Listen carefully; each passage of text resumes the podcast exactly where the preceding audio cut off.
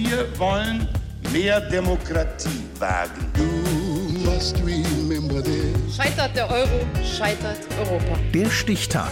Die Chronik der ARD. 14. April 1912.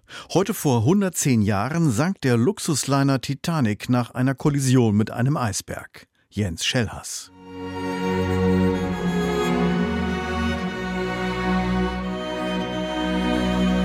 Nacht war ruhig und stockdunkel.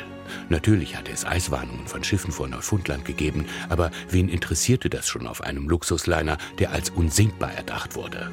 Hatte der erste Designer der Titanic noch 48 Rettungsboote eingeplant, ausreichend für alle 2200 Menschen an Bord, entschied sich die Reederei White Star Line für eine bessere Sicht auf den Promenadendecks. Am Ende gab es nur 16 Rettungs- und vier Faltboote. Und dann rumste es eben doch. Zeitzeuge Alfred Nurnay. Gegen 12 Uhr bewegte sich die Titanic und ächzte und neigte sich ein ganz klein bisschen zur Seite. Und das war der ganze Zusammenstoß. Und Bums so etwas hat nichts gegeben, kein Glas fiel um, nichts. Es war 23.40 Uhr, als die Titanic den Eisberg rammte. Durch sechs kleine Lecks, alle zusammen nicht größer als anderthalb Quadratmeter, strömte vor allem deshalb mit hohem Druck Wasser ein, weil die Titanic zunächst mit 21 Knoten Höchstgeschwindigkeit weiterfuhr. Wären wie mitschiffs bei der Montage des Rumpfes auch am Bug Nieten aus Stahl eingesetzt worden, möglicherweise wäre kein Wasser eingedrungen. Das Vorderschiff hielten aber nur Nieten aus sprödem Eisen zusammen. Von diesem Augenblick an ist es ganz egal, was wir tun.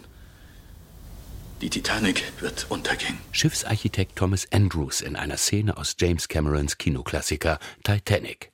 Die Passagiere vertrauen auch eine halbe Stunde nach der Kollision mit dem Eisberg noch immer auf die angebliche Unsinkbarkeit des Schiffes.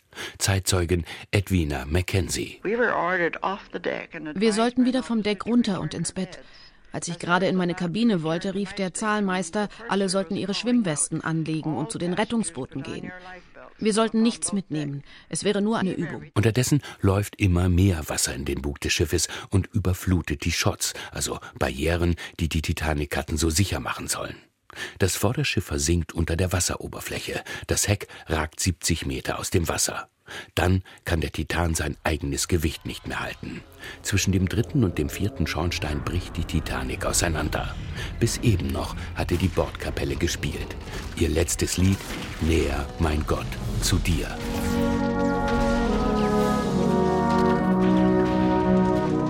Auf der Titanic wird es dunkel. Der Bug sinkt und das Heck stellt sich senkrecht auf, bis auch dieser Teil des Schiffes krachend in die Tiefe rauscht. Gut zweieinhalb Stunden nach der Kollision mit dem Eisberg. Dann hörten wir einen Sirenenton. Uh, einen einzelnen Ton. Dann konnten wir das im ersten Moment gar nicht erklären, was das für ein Ton war. Es waren tausend Leute in Schwimmwesten oder ohne Schwimmwesten, die nun da in dem eiskalten Wasser rumtrieben und um Hilfe riefen. Knapp zwei Stunden später erreicht die englische Carpathia die Unglücksstelle.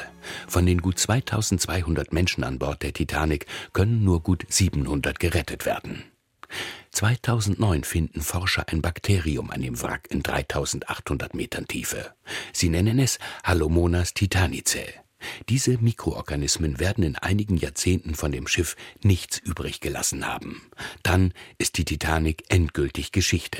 Das unsinkbare Schiff, das in der Nacht des 14. April 1912 mit einem Eisberg zusammenstieß und sank. Der Stichtag. Die Chronik von ARD und Deutschlandfunk Kultur. Produziert von Radio Bremen.